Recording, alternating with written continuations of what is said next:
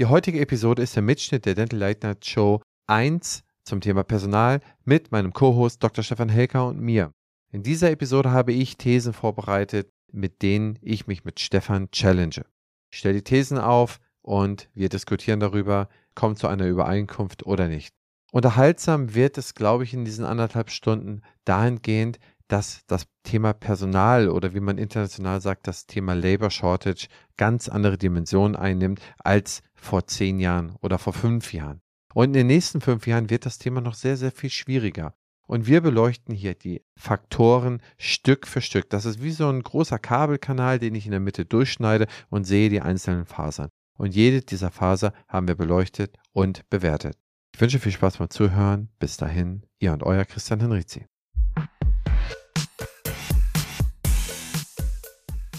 Ja, herzlich willkommen, ihr lieben Leute da draußen. Christian, schön, dass du da bist. Stefan, ich kann gar nicht aufhören zu grinsen. Ich freue mich, dich zu sehen und ich freue mich auf unsere erste Show hier. Ja, ich mich auch, ich mich auch. Also, wir haben uns schick gemacht. Wir haben geile Themen, wir haben geile Getränke. Zum Wohle. Es ist 21 Uhr. Ich hoffe, ihr da draußen habt einen super produktiven Tag gehabt, echt viel erreicht im Business, aber vielleicht auch privat und wollt jetzt mit uns noch ein ganz kleines bisschen über ein spannendes Thema sprechen. Christian hat sich richtig Mühe gegeben. Christian ist ja quasi der Host für die heutige Folge. Das bedeutet, er hat fünf Thesen aufgestellt zum Thema Personalmarkt oder im weitesten Sinne Personal. Und ich habe die auch gerade erst ganz frisch bekommen, vor ein paar Stunden. Ich habe natürlich ein bisschen Zeit gehabt, mir das zu überlegen, aber ich äh, konnte jetzt nicht großartig ja, ganz tief reingehen. Aber das Schöne ist ja, dass das ein sehr interaktives Format ist und wir natürlich über die Themen reden, in denen wir beide zumindest ein bisschen was zu sagen haben. Christian besonders viel, weil du ja das Thema für dich in deiner, ähm, in deinem Unternehmen extrem präsent hast. Und ja, Christian, wie war die Recherche für das Thema? Erzähl doch mal. Das war eine spannende Aufgabe, denn schlussendlich musstest du ja eigentlich nur den Markt entsprechend beobachten und musstest dir das eine oder andere anschauen, was es da so im Markt gibt. Und ich habe das im letzten Jahr schon mal gemacht und im letzten Jahr ist es dann auch äh, sozusagen aufgekommen, dass die ZM mich das gefragt hatte und da hatte ich für die ZM schon mal so ein paar Ideen zusammengeführt. Ja, wir sind ja auch im Herbst bei einer sehr großen ähm, Veranstaltung. Da geht es auch um das Thema Personal, auch von einem sehr großen Industrieunternehmen aus der Dentalbranche, die auch sagen, wir machen jetzt Fortbildung genau dazu. Das heißt, es gibt nicht mehr so viele Fortbildungen, natürlich immer noch viele, aber prozentual nicht mehr 100 Prozent nur fachlich, fachlich, fachlich, sondern es wird sich viel mehr mit dem Thema Führung, Kultur, unternehmerische Dinge, Marketing äh, mittlerweile befasst, weil der Markt einfach ein ganz anderer geworden ist in den letzten Jahren. Ne? Ja, genau so ist das. Da hat sich schlussendlich ja in den letzten Jahren abgezeichnet, dass sich da etwas ändern tut. Wir haben es aber nicht rechtzeitig aufgenommen, denn wie es so immer ist, äh, man macht erst ganz, ganz lange nichts und dann auf einmal agiert man übermäßig und hat das irgendwo am Ende des Tages dann nicht mehr im Griff und muss dann ganz schnell reagieren und ganz schnell reparieren. Das ist das Problem, wenn man in den Reaktionsmodus kommt, anstatt in dem Aktionsmodus zu sein. Ne? Genau, und das hat sich halt so gegeben. Wir wissen seit 1970, dass wir eine Geburtenrate von 1,4 haben. Davor hatten wir immer sehr gesunde 2,7. 2,6 über äh, 20, 25 Jahre. Das hat uns die sogenannten Babyboomer, das hat uns, ja, ich sag mal so, ähm, aktuell über 40 Millionen ähm, Arbeitsfähige und Arbeitstätige in, in Deutschland beschert. Ähm, aber das sorgt dafür, dass wir für die Zukunft dann halt signifikant weniger haben und auch jedes Jahr signifikant weniger werdende. Ja, und diese Situation haben wir wie so immer politisch, man wartet, man wartet, man wartet, man hat die Politik der ruhigen Hand, es wird lange nichts gemacht, das sieht man ja ähnlich wie beim Klima und bei anderen, auch sehr aktuellen Themen, es wird lange nichts gemacht und dann im letzten Moment wird, äh, ist Hektik angebracht. Und wir sehen es ja, dass wir in den Zahnarztpraxen sehr viel äh, Hektik in den letzten Jahren schon so ein bisschen dahingehend gesehen haben, dass erstmal die Fragezeichen aufgekommen sind, was passiert hier eigentlich? Ne? Was machen die Leute hier? Ne? Wo sind die Leute? Äh, wo kriege ich neue Leute her? Ich sag dir, dass ich bin seit 2006 im deutschen Dentalmarkt und ich kann dir sagen, dass meine Mailbox jeden Tag klingelt mit irgendwelchen Sachen, wo Situationsschilderungen von der eigenen Praxis und so weiter von Leuten, die ich äh, damals vor, was ich 15 Jahren niedergelassen habe, die jetzt sagen, okay, ich bin noch gar nicht so alt und alles läuft mir hier links und rechts an mir vorbei. So, das sind so die Signale, die jeder subjektiv für sich empfindet. Aber wir haben ein makroökonomisches Problem, sprich ein gesellschaftliches Problem, was sich in die äh, Mikroökonomie für uns als äh, in, im Zahnarztmarkt, in der Zahnarztpraxis durchschlägt. Und dann sehen wir hier, ja, dann sehen wir hier, was gerade passiert, ja. Ja, ich merke es ja auch jeden Tag. Einmal natürlich in der eigenen Praxis, wie viel mehr wir tun für das Thema Personal, Recruiting und auch Employer Branding. Aber ich sehe es natürlich auch mit unserer Agentur. Ich bin ja nicht nur Praxisinhaber, sondern wir haben ja auch eine Marketingagentur und die Dinge machen wir auch schon jetzt noch nicht so lange wie du, aber ähm, auch schon ein paar Jährchen. Und wir haben auch gemerkt, dass der Demand in den Praxen ganz, ganz stark von Patientengewinnung hin zur Mitarbeitergewinnung hingeht. Also prozentual unsere Kunden, äh, wenn wir denen im Prinzip eine Strategieberatung machen, haben wir von denen, die dann eben sagen, okay, wir, wir möchten Google Ads, wir möchten Facebook Ads, wir möchten Social Media aufbauen, wir möchten YouTube aufbauen, wir möchten Recruiting, mittlerweile fast den höchsten Prozentsatz derer, die sagen, wir brauchen dringend Recruiting, wir brauchen dringend das Thema Mitarbeitergewinnung. Und das war vor zwei, drei Jahren noch anders. Und zwei, drei Jahre ist ein kurzer Zeitraum, ne? wenn man so einen, ein, ein Wandel betrachtet in der Gesellschaft und wenn man überlegt, was ist in den letzten zwei, drei Jahren passiert und was wird jetzt in den nächsten zwei, drei, fünf, zehn Jahren passieren, glaube ich, haben wir ein sehr brisantes Thema, über das es sich heute mal lohnt zu reden. Genau, und bevor wir darauf gehen, Stefan, erzähl mal, was hast du eigentlich heute gemacht? Genau, also mein heutiger Tag fing an äh, um 6 Uhr aufstehen, dann um 7 Uhr zu unserem ersten Standort in Herne fahren, dort meine ZFA abholen, meine Assistenz, die mit mir zusammen zum zweiten Standort gefahren ist in Plettenberg.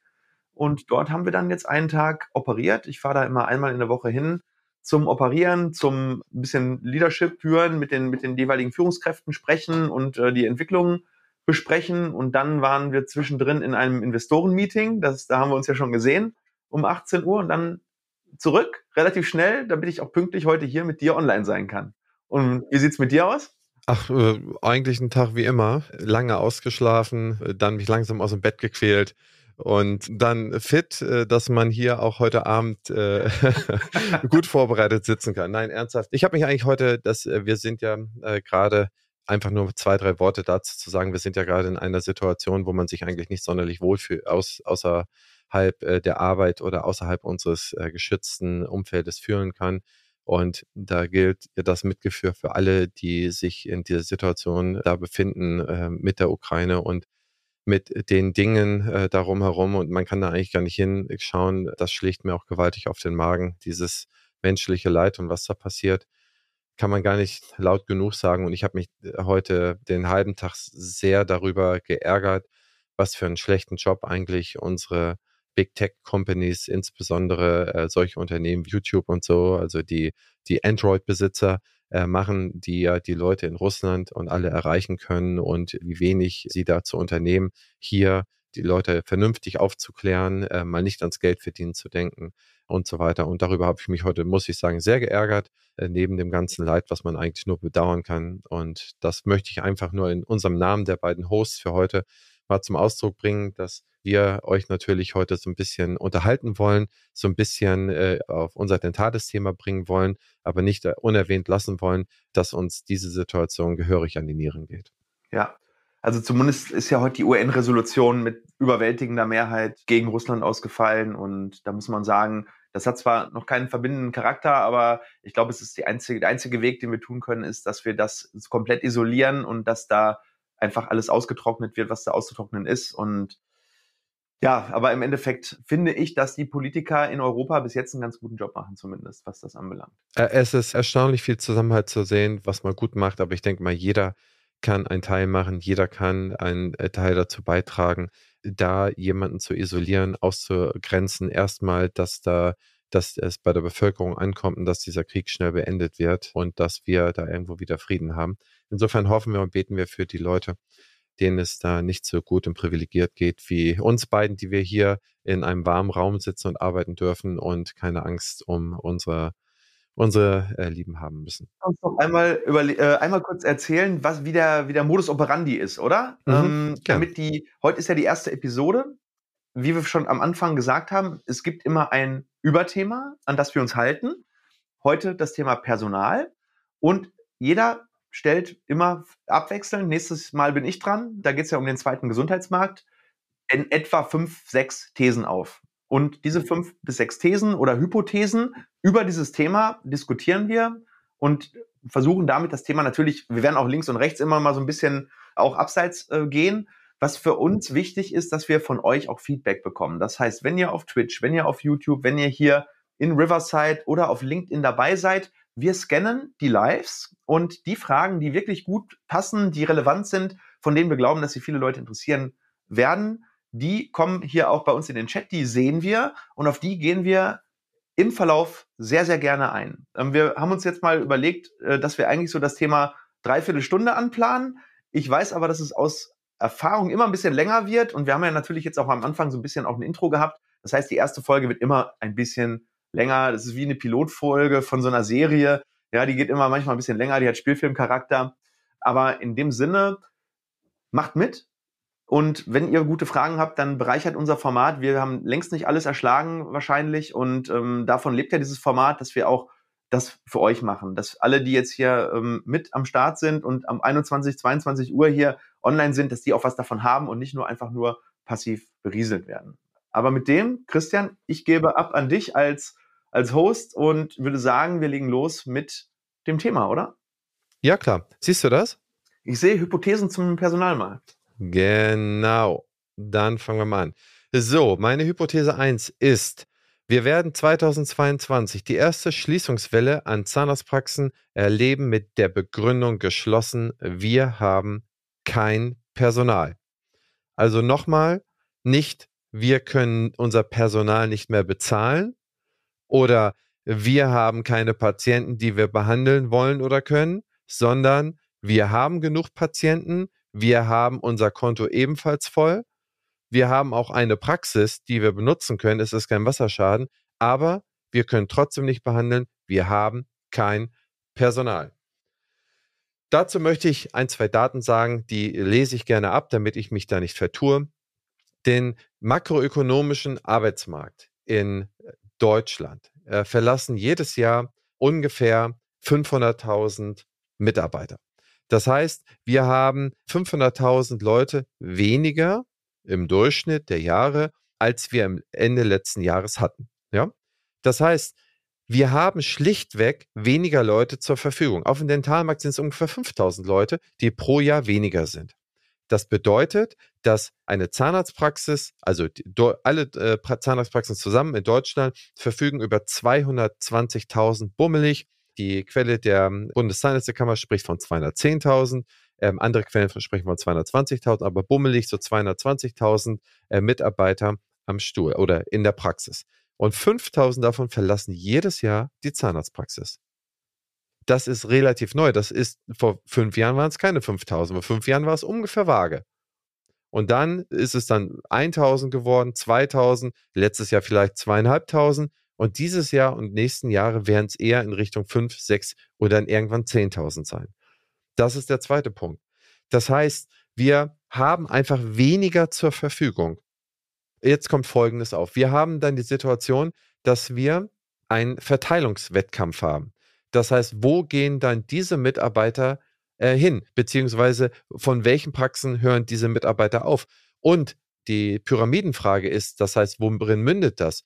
wenn ein Mitarbeiter oder ein Mitarbeiter irgendwo aufhört und vielleicht in die Rente geht und diese Praxis einen guten Job macht, das heißt sehr begehrt ist, findet die dann eher ein Mitarbeiter oder findet ein anderer Mitarbeiter? Das heißt, diese Praxis, wenn sie nicht dicht macht, sucht ja auch wieder in dem Markt einen Mitarbeiter und zieht den irgendwo her.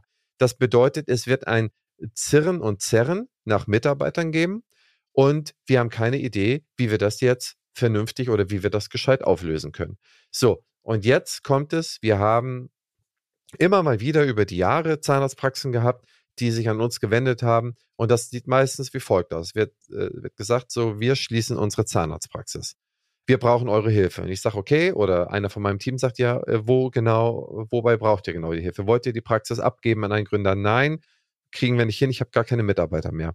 Ich möchte sicherstellen, dass ich rechtlich mich in einem, ich sag mal so, konformen Umfeld bewege, dass ich die Patientenakten vernünftig abarbeiten kann oder übergeben kann, dass es sichergestellt ist, dass die, äh, die Patienten an, ne, überwiesen werden können, dass da irgendwie sozusagen die Nachhaltigkeit davon gewahrt bleibt und noch andere Fragestellungen, wie lange muss ich das aufbewahren, wie lange muss ich dies machen, wie muss ich das einlagern und so weiter. Also diesen ganzen Haufen an Fragen, den man gestellt bekommt, wenn man seine Praxis quasi abschließt. Also als wenn man jetzt 67 ist und aufhört zu arbeiten. Nur, dass diese Leute oft nicht 67 sind. Noch nicht mal 65, noch nicht mal 63 sondern 55, 57, 52. Das sind Leute, die im Prinzip sehr, sehr gern noch zehn Jahre weiterarbeiten würden, aber die haben schlichtweg kein Personal mehr.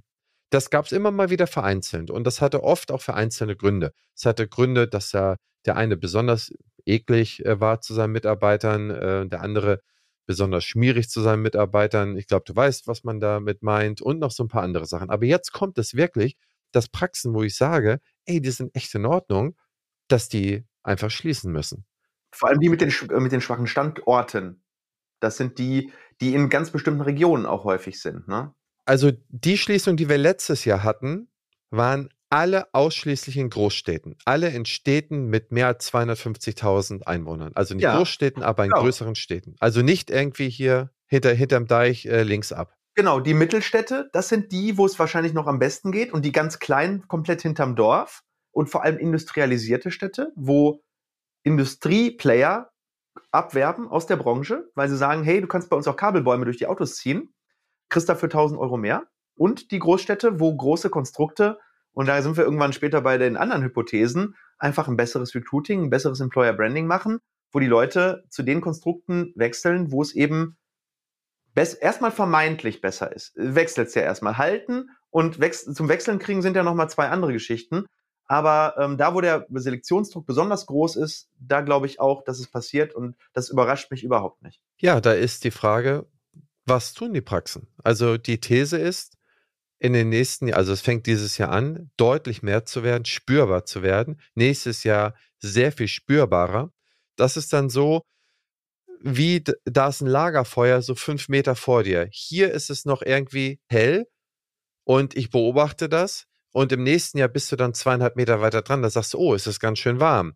Aber es ist immer noch irgendwie, äh, dass ich nicht brenne. Und im nächsten Jahr stehst du mittendrin. Und ich glaube, das ist wie so ein Comic. Du siehst gar nicht, dass du da irgendwie wie so ein Magnet reingezogen wirst, dass das dann jetzt irgendwie kommt. Und im letzten Moment sagst du, okay, jetzt muss ich was machen. Also das, was ich jetzt höre, ist, Leute rufen mich an und sagen, ich kriege keine Mitarbeiter, was mache ich? Was ist denn jetzt die schnellste Droge? Ne? Und dann kann man nur noch so agieren, dass man sagt, okay, du kriegst eine Signing-Fee von 5000 Euro oder du kriegst dann dies oder du kriegst dann das und dann du musst ganz aggressiv klauen. Das ist dann sozusagen the last exit, ja. Und wir müssen es irgendwie hinbekommen. Aber damit sind wir ja fast schon bei, bei These 3 oder 4. Lass uns doch mal noch bei These 1 bleiben mit den Schließungen. Weil ich habe mir ja ein paar Gedanken auch gemacht dazu. Und ich glaube auch, dass die Inhaber eher in Rente gehen, die keine Leute finden. Ich glaube aber nicht, dass die jungen Inhaber jetzt sagen, ich schließe meine Praxis, weil ich lerne jetzt nochmal um und werde Handwerker oder ich lerne jetzt nochmal um und mache nochmal Humanmedizin, sondern da wird es eine ganz andere Entwicklung geben. Denn es gibt mittlerweile Einheiten und Behandlungszimmer, die so entwickelt werden, dass ein äh, Zahnarzt auch alleine arbeiten kann. Du weißt es selber, XO, Entschuldigung, äh, unbezahlte Werbung, ja, äh, entwickelt oder hat entwickelt eine Einheit, in der ein Behandler auch natürlich ist das nicht das Idealbild, aber es wird so kommen, dass es Praxen gibt, in denen vielleicht zwei Ärzte arbeiten und da gibt es dann insgesamt zwei ZFAs, die für alles zuständig sind, die machen den Empfang mit, die, ähm, gucken vielleicht, dass der Stereo läuft und der Behandler ist die meiste Zeit 70, 80 Prozent der Behandlung alleine und nur wenn es gar nicht anders geht, wie bei einer Präparation oder bei einem chirurgischen Eingriff, wo dann wirklich eine Assistenz wirklich vonnöten ist, also anstatt dass ein Inhaber zwei Assistenzen hat, wird es häufig dazu kommen, dass zwei Ärzte sich eine Assistenz teilen. Und das ist natürlich dann, das geht natürlich auf den Gesamtumsatz. Das heißt, die Einheiten schrumpfen dadurch. Die Einheiten, die eh schon kleiner sind. Die Marge wird dadurch nicht schrumpfen, die wird sogar tendenziell eher hochgehen und trotzdem wird aber im Absoluten weniger überbleiben. Es ist ein bisschen so wie bei den Sternen, du kennst das, aus einem, aus einem Stern wird irgendwann ein roter Riese und dann implodiert er und dann wird daraus ein weißer Zwerg. Und ich glaube, dass wir viele von diesen weißen Zwergen sehen werden in der Landschaft. Und dann aber auch ganz viele große Sonnen, die eben dann das Thema aktiv, proaktiv angehen und es aktiv machen. Und die, die es nicht werden, die müssen sich wie kleine Säugetiere irgendwann unter den Blättern von den großen Dinosauriern verstecken. Bis dann irgendwann vielleicht ein Komet kommt. Aber der kommt halt leider nicht. Und das ist das Problem.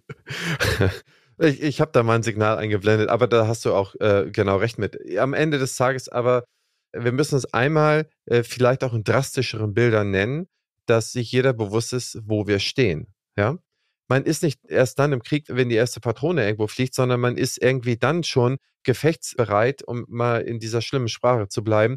Man muss jetzt richtig Gas geben, dass man gefechtsbereit ist, dass man seine Praxis auf Vordermann bringt.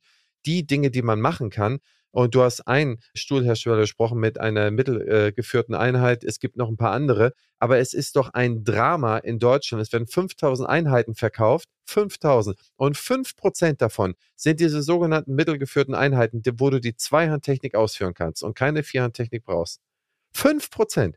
An den 32 zahnmedizinischen Fakultäten. Was wird da gelehrt? Ich habe es neulich wieder eine, eine, Fakultät, die sagte, okay, guck dir das mal an, wir haben alles nur ausgestattet. Ich gucke es mir an. 16 Räume.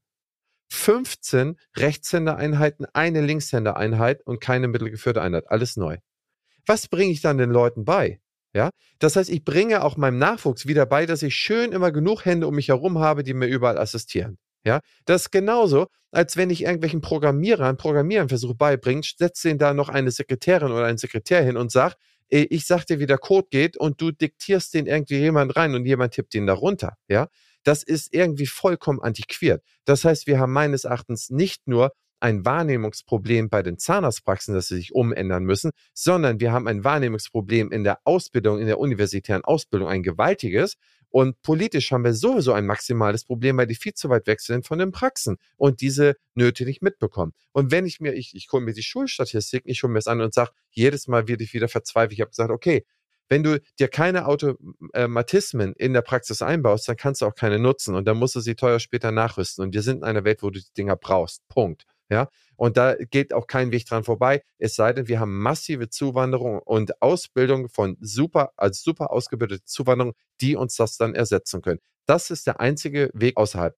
Wenn wir jetzt alle anfangen, wieder auf eine Kinderquote von drei zu kommen, dann dauert das aber immer noch 20 Jahre, bis sie bereit sind oder bis sie soweit sind, wenn sie es dann überhaupt noch wollen, diese Lücke da zu schließen. Das heißt, entweder Blitzzuwanderung mit top ausgebildeten Kräften, Punkt eins, oder massive Verstärkung der Zweihandtechnik und der entsprechenden Ausrüstung in der Praxis, plus die Prozesse endlich mal im Griff kriegen. Man kriegt so viele Stunden pro Woche raus, indem man saubere Prozesse hat. So viele und das jede Woche kann man da neu, neu einsammeln, ja. Und natürlich ich muss einen Retainer setzen. Ich muss mein bestehendes Personal derartig gut zusammenhalten und mit äh, das derartig gut zu einer Praxis-Community entwickeln, dass da wirklich kein Blatt Papier mehr zwischenpasst. Und wenn ich diese Aufgaben begriffen habe, also die einigen sind, einige der Aufgaben sind die, die eines äh, Praxisinhabers, aber andere sind auch die äh, von unseren gewählten Vertretern oder von anderen, wo man, wo man die, gern die Hand heben darf, dann habe ich einen verdammt äh, guten, glaube ich, Job gemacht. Und das, denke ich mal, sollte vielleicht auch unsere Mahnwache sein, äh, da hier das nicht leise genug in den Markt hinaus äh, zu prosten sozusagen, dass man sich damit bitte um die Dinge, um mit denen man sich kümmern muss, und das ist das Retaining, das ist das neue Skills an, anschaffen, Kurse zu belegen der Zweiertechnik, sich da Einheiten zu besorgen, wo es da auch andere gibt, also neben XO, die man sich da anschauen kann, die man sich hinsetzen kann und dann verdammt nochmal Entschuldigung, dass ich das so sage, aber anders in Zukunft zu arbeiten. Die Prozesse im Griff zu bekommen, ist das Leichteste. Wie schnell geht es da, wenn man zwei, drei Prozesse die Woche anpackt und besser macht? Ist man nach vier Wochen mit den wesentlichen Sachen durch, Pareto durch und dann hat man jede Woche ein paar Stunden gespart. Jetzt mal ganz einfach ausgedrückt, aber genau das ist the game to play. Liebe Hörerinnen und Hörer, an dieser Stelle möchten wir unser spannendes Gespräch kurz unterbrechen und einmal Danke sagen. BFS Health Finance ist einer der führenden Finanzexperten im Dentalmarkt und vor allem ein ganz wichtiger Unterstützer dieses Podcasts. Ich bedanke mich bei allen Möglichmachern der BFS für euren Support. Auch diese Staffel erscheint auf der BFS Weiter geht's Plattform. Dort gibt es viele spannende Infos rund um den Praxisalltag. Schaut gerne mal vorbei, Link in den Show Notes, aber natürlich erst nach dem Ende dieser Episode. Jetzt geht's erstmal weiter. Viel Spaß. Also zwei Gedanken dazu. Der erste Gedanke, ich kenne eine sehr große Einheit, ohne Namen zu nennen, in einem sehr umkämpften Gebiet, nämlich in der Hauptstadt. Und die praktizieren schon seit Jahren das Prinzip, ein Behandler, ein Zimmer, eine Helferin, weil eben nicht mehr da ist und äh, weil es eben auch ein Stück weit effizient ist. Und da muss man natürlich irgendwann auch auf der Seite der Behandler sehen. Dieser Luxus, zwei Zimmer, drei Helferinnen oder sogar teilweise Inhaber geführt, drei Zimmer, drei Helferinnen, ist ein Luxus, den man sich nur erlauben kann in einem ineffizienten Markt. Und die Märkte werden nicht nur, was das Personal anbelangt, effizienter, sondern auch, was Kostenstrukturen anbelangt, was Pricing anbelangt, was ähm, von einem verlangt wird aus QM, äh, Digitalisierung, Overhead im Bereich Verwaltung, was vorher früher nie da war.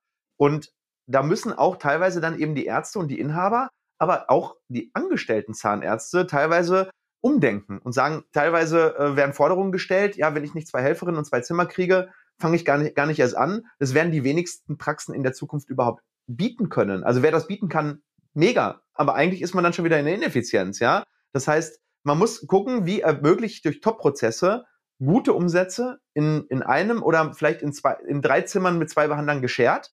Das machen sehr, sehr viele große Einheiten so. Nur die Kleinen können sich leisten, es nicht zu tun, weil sie eben noch nicht die gleichen Kostenstrukturen haben wie die größeren Einheiten. Es wird aber kommen, weil deine zweite Hypothese ja gleich auf das Thema eingeht, warum das Thema Personalkostenquote in der Zukunft deutlich nach oben gehen wird. Ja, also ähm, das ist so mein Gedanke dazu, den ich jetzt noch gerade hatte.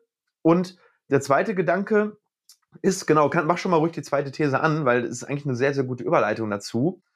Aber im Endeffekt muss geguckt werden, dass die Praxen viel prozessorientierter werden. Sie sind momentan immer noch sehr, ich komme zur Arbeit und guck mal, was der Tag so auf mich drauf wirft und dann reagiere ich, anstatt in den Modus zu kommen, mal wirklich am Unternehmen zu arbeiten, am Unternehmen Zahnarztpraxis, am Unternehmen, Unterunternehmen Recruiting, am Unterunternehmen Prozessentwicklung. Also ich glaube, dass die Praxen wirklich massiv erfolgreich sein werden, die das Thema Prozessentwicklung wirklich verstehen. Ne? Und das ist natürlich auch ein wieder ein, ein sehr, sehr großes Manko in der Ausbildung, dass der Teil überhaupt nicht äh, vorkommt. Es gibt nichts mit BWL, es gibt nichts mit VWL, es gibt nichts zum Thema Unternehmensführung. Es wird nur gelehrt, wie man den Bohrer führt und dann auch noch falsch, wie wir gerade von dir gelernt haben, nämlich äh, immer mit zwei Assistenzen im Zimmer. Und das, was dann am Ende wirklich wichtig ist, nämlich dann äh, gute Arbeitsbedingungen zu schaffen und Effizienz zu schaffen, auch im Sinne des Gesundheitssystems, welches natürlich dadurch belastet wird, dass die Praxen unnötigerweise ineffizient sind, ist eigentlich sehr, sehr traurig. Absolut. Kommen wir zur zweiten These.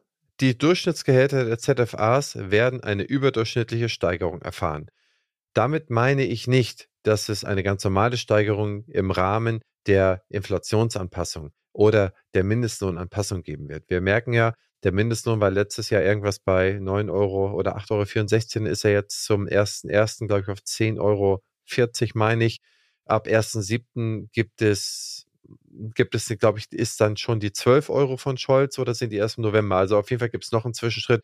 Das heißt, wir haben vom letzten Jahr eigentlich schon eine Lohnsteigerung, äh, wenn man sich an Mindestlohn, an Mindestlohn orientiert, was ich ganz ausdrücklich sage und nicht unterstelle. Aber wenn man sich das mal einfach nur als Bench, als Basisline nimmt, dann haben wir uns an der Orientierung von Mindestlöhnen eigentlich schon zum Ende des Jahres um 20 Prozent gesteigert.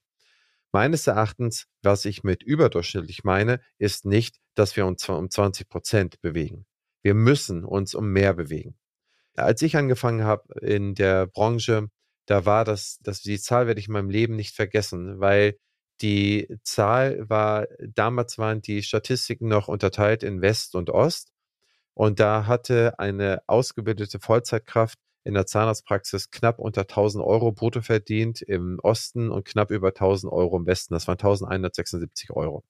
Das hat sich seitdem signifikant logischerweise entwickelt ähm, und das ist auch gut so. Und das ist aber immer noch so, dass es aus meiner Sicht ein, ein Durchschnittslohnniveau erreicht hat, was immer noch nicht reicht. Ich habe da vor einiger Zeit mal äh, eine interessante Überlegung vorgenommen, die ich mit den Studenten der S-Akademie geteilt habe. Da hatten wir uns so ein paar Graphen angeguckt, was hat der Zahnarzt, die Zahnärzte 1960 verdient, 1970, 1980 und so weiter, was hat die ZFA 1960, 1970, 1980 verdient. Dann haben wir uns angeschaut, also man sieht natürlich eine gewaltige Steigerung in dem Verdienst der Zahnärzte und der Zahnärztin. Man sieht auch eine Steigerung der Gehälter der ZFAs.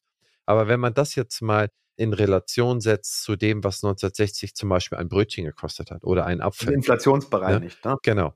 aber eine, wenn man so will, halbwegs ehrliche Inflationsbereinigung. Und man kann ja nicht immer unseren Warenkorb sehen, sondern man muss sehen, was nimmt ein zwei, äh, ja, ein, ein zwei bis drei bis vier Personenhaushalt, ja? Also das, was du im Kühlschrank hast, was du im Autotank hast und so weiter. Das heißt, du kamst selbst 1960 oder 1970, hast du mehr in der Tasche gehabt, um damit auszukommen, als du es 2010 oder 2015 hattest. Als ZFA, nicht als Zahnarzt. Als Zahnarzt hast du signifikant mehr gehabt. Ich möchte ja nicht die sozialistische oder moralische Keule schwingen. Das meine ich ganz und ganz gewiss nicht. Aber ähm, man kann da nicht die absoluten Zahlen, weil die, wie gesagt, nicht inflationsbereinigt sind, da, nicht damit vergleichen. Man muss gucken, was konnte ich damit denn machen? Was konnte ich denn da finanzieren? Auch unter den tatsächlichen Lebensumständen. Äh, heutzutage in Hamburg ist, glaube ich, 66 Prozent Single-Quote. Das heißt, da gibt es so und so viele Single-Haushalte. Und damals war das natürlich nicht so. Man muss ja alle Umstände irgendwie miteinander berücksichtigen, wie ein Mensch lebt. Ja. Und da ist es tatsächlich nicht so, dass es im Gleichschritt gegangen ist. Und denk, da denke ich, wird es noch eine Anpassung geben, sodass das ungefähr eine überdurchschnittliche Steigerung, das heißt, ich denke mal, zusätzlich zu dieser eh schon Labor Shortage Lohnsteigerung, wird es dann meines Erachtens nochmal um lockere 15 bis 20 Prozent obendrauf die nächsten zwei Jahre gehen. Ja, meine Gedanken dazu, das fand ich eine sehr, sehr interessante These und ich fand das übrigens mit die interessanteste von den fünf Thesen, weil das einige Dinge impliziert, die passieren müssen, damit sich das auch realisieren lässt, sag ich mal. Es lässt sich natürlich immer realisieren, aber die Praxen werden dabei einen ziemlich hohen Schmerz erleiden, weil wenn Personalkosten um 15 Prozent steigen, weißt du genau, wenn Personalkosten sowieso schon 50 Prozent der Gesamtausgaben ausmachen, steigt somit eigentlich die, die realen Kosten der Gesamtpraxis um 7, 8 Prozent und damit bei Praxen, die sowieso vielleicht mit einer Marge von 20 Prozent rumlaufen, sinkt auf 12, 11 Prozent, was extrem ist. Ja, das heißt, auch Ärzte haben natürlich, und das kann man gut schlecht finden, wie auch immer, einen Lebensstandard, haben Verbindlichkeiten, wird für viele nicht machbar sein. Für einige ja, aber für einige auch nicht. Also dementsprechend müssen ein paar Dinge dann auch passieren, damit diese Steigerungen auch wirklich in der breiten, in der Breite, nicht in der Spitze, realisierbar sind. Das erste, was ich sehe, ist, dass wir der ZFA mehr Verantwortung übertragen, damit sie auch einen höheren Wert im Unternehmen stiften kann. Weil wenn wir das nicht tun und die ZFA klein halten und sie nicht zur Entfaltung kommen lassen, dann ist sie im Zweifel auch nicht mehr wert. Aber sie könnte mehr wert sein. In ganz, ganz vielen Praxen wird die ZFA, egal ob in der Verwaltung, ob am, aber vor allem am Stuhl. Also in der Verwaltung und in der Prophylaxe ist es nochmal was anderes. Da ist auch die Wertschätzung eine höhere und da sind die Gehälter ja auch andere. Dennoch, bei mir in den Praxen ist es so, ich habe Leute, von denen ich mit Fug und Recht sagen kann, dass sie wirklich das doppelte Wert sind von dem, was sie verdienen, weil sie einfach mehr machen als eine Standard-Stuhlassistenz, die nur im übertragenen Sinne den Rüssel in den Mund hält, sondern man muss diesen Menschen Verantwortung übertragen. Natürlich nicht blind, sondern es müssen Strukturen geschaffen werden in der Zahnarztpraxis, so eine Art Talentpool, wo jemand dafür verantwortlich ist, im Idealfall jemand, der das HR, also das Human Relations Management übernimmt, in Feedback und Mitarbeitergesprächen regelmäßig schaut, wer ist denn dafür qualifiziert, eben intern in der Ladder aufzusteigen. Und dann muss es die Praxis aber auch verstehen, ein Gehaltsgefüge auch innerhalb einer bestimmten Gruppe herzustellen. Nämlich nicht zu sagen, es gibt jetzt hier den Tarif und alle verdienen Flat, Flat Tarif. Das ist Gleichmacherei und Gleichmacherei ist unfair. Das heißt, es muss Incentives, Boni, ein äh, Bewertungssysteme geben. Ne? Ihr habt ja selber mit, mit eurem, äh, wie heißt es noch gleich? Top Medis. Äh, Top Medis schon mal ein sehr gutes Tool, wo man eben auch schon mal sehen kann, klar, das ist eher so die Rückspiegelung in die Führungsebene, aber solche Tools muss es eben auch geben, um Mitarbeitern ein Feedback zu geben und um zu sagen, hey, du hast dir jetzt deine 500 Euro mehr im Monat verdient, weil, weil ansonsten fällt es der Praxis eben auch schwer, dem einen 500 Euro mehr zu geben und dem anderen 500 Euro weniger, wenn es keine Kriterien und Maßstäbe gibt. Und dann wird es aber auch schwer, jedem 500 Euro mehr zu geben, weil einfach der Wert nicht da ist. Das heißt, Wertschöpfung erhöhen, und das ist möglich, das weiß ich aus eigener Erfahrung, und zum anderen äh, Messbarkeit erhöhen für Wertschöpfung. Ja, diese beiden Sachen müssen erfüllt sein. Und dann gibt es noch einen dritten Punkt, den ich auch ganz, ganz wichtig finde, nämlich viele Praxen werden lernen müssen, ihre Preise zu erhöhen. Ich sehe so viele Praxen, die ein ganz, ganz furchtbares Pricing haben, nur weil sie sagen, die Leute bezahlen es nicht, äh, es ist es nicht wert, es wurde schon immer so gemacht, die Praxen drumherum haben auch kein höheres Pricing und machen dann eine PZR für 70 Euro eine Stunde, haben dann aber eine ZMP, die schon laut Tarif 34, 35 Euro Arbeitgeberbelastung hat.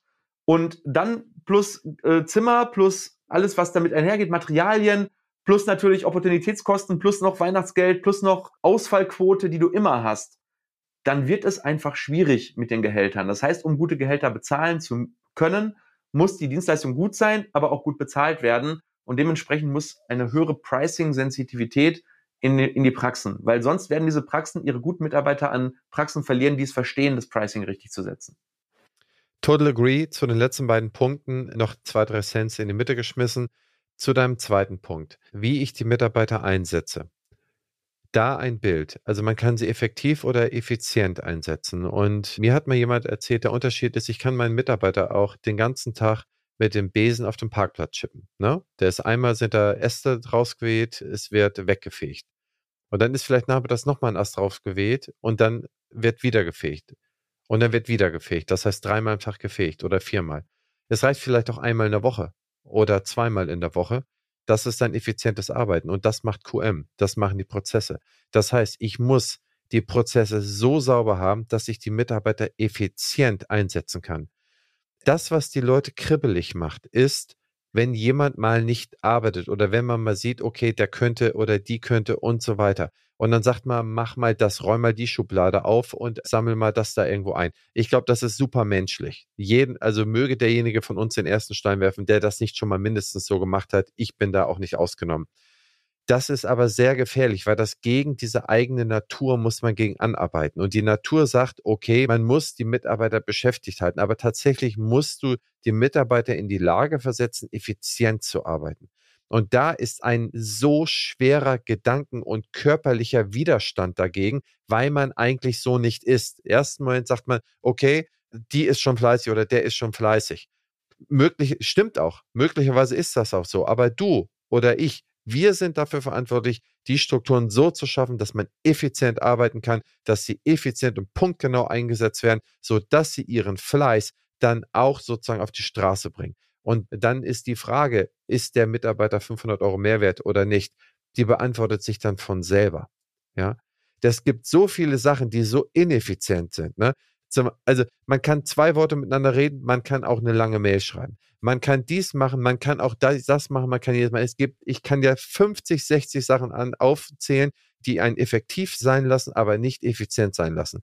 Und diese Punkte in der Praxis ganz sauber in Strukturen gegossen, dann funktioniert das tiptop. Also das zu deinem zweiten und so ein bisschen zu deinem dritten Punkt. Und der äh, in deinem dritten Punkt drin, Warte, ganz kurz, Christian, ich will ja, einmal noch darauf eingehen, auf dein Argument, dann zum dritten Punkt, weil es ist eine ganz, ganz klare Aussage. Jede Praxis muss weg von einer äh, Aufgabenorientierung hin zu einer Ergebnisorientierung. Das ist ein ganz klarer Mindset-Prozess, der vor der Prozessoptimierung vorgelagert sein muss. Wenn du alle Prozesse optimierst, dann optimierst du einfach nur deine Effizienz im Sinne von, dass du die Sachen richtig machst. Aber die richtigen Leute sollen ja die richtigen Sachen richtig machen.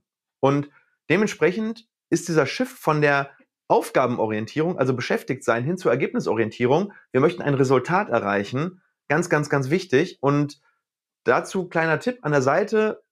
Das Buch Leading Simple von Boris Grundl, ein geiles Buch, hat uns extrem weitergebracht in der Praxis. Und da wird dieser Shift in der Führung hin von Lob nicht für beschäftigt sein, sondern Lob für Ergebnisse, stolz werden auf Ergebnisse und Ergebnisse lieben lernen. Also einfach nur noch mal so einen kleinen Mehrwert, den, wenn ihr das Buch nicht kennt, googelt es. Sehr, sehr gut, ist ein komplettes Führungsframework für Unternehmen. Da kann man überhaupt nichts gegen sagen. Das heißt, wir können eigentlich gar nicht so richtig tief über die Sachen diskutieren, weil wir keine konträren Positionen dazu haben. Ja, natürlich ist dem, ist dem ja, wir werden sicherlich noch welche finden, aber das ist dem natürlich so ein bisschen äh, vorgelagert, dass man das sehr, sehr, sehr deutlich macht. Ich möchte aber hier auch ein Buzzwording für alle vermeiden, die das irgendwie sehen. Es ist echt einfach. Es ist einfach, man muss nur, man weiß meistens nicht, wo fängt man an. Man, man irrt rum und sagt, okay, an welcher Stelle fange ich an?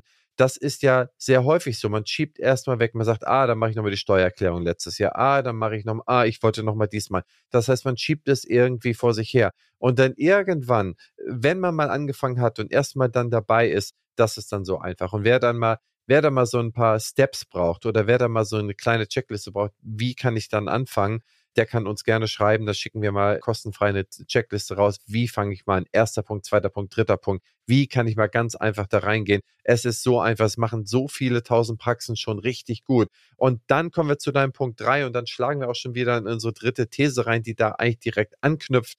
Du hast gesagt, die Preise müssen die Praxen erhöhen. Ja, wenn sie ihre Prozesse gut im Griff haben, wenn sie sehen, dass die Mitarbeiter gut eingesetzt sind, wenn sie dann mit den fairen Mitarbeiterpreisen eine faire Preiskalkulation vorgenommen haben, werden sie ganz automatisch sehen, dass sie in ihren Preisen, dass sie da meistens, und da bin ich auch bei dir, meistens viel zu wenig nehmen. Und das liegt teilweise noch nicht mal dran, dass sie kein richtiges Preisempfinden haben oder dass sie meinen, äh, sind am Marktpreis vorbei. Es liegt ähm, auch dran, dass vergessen wird, das heißt, ich habe mal äh, eine sehr, sehr große Ermittlung eines Factoring-Leisters gesehen, wo wirklich auf Basis der gemachten Dokumentation zur gemachten Abrechnung Sachen vergessen wurden. Also im mehrprozentigen Bereich. Das waren bis zu sieben Prozent. Ich meine, das sind krasse Summen. Ne? Sieben Prozent des Umsatzes, die mal vergessen werden. Ich meine, äh, sag das mal einem Google oder einem Facebook, die überall die Zitrone bis zum letzten rausquetschen. Sagen wir mal, du könntest noch sieben Prozent mehr Umsatz machen, du hast da was vergessen.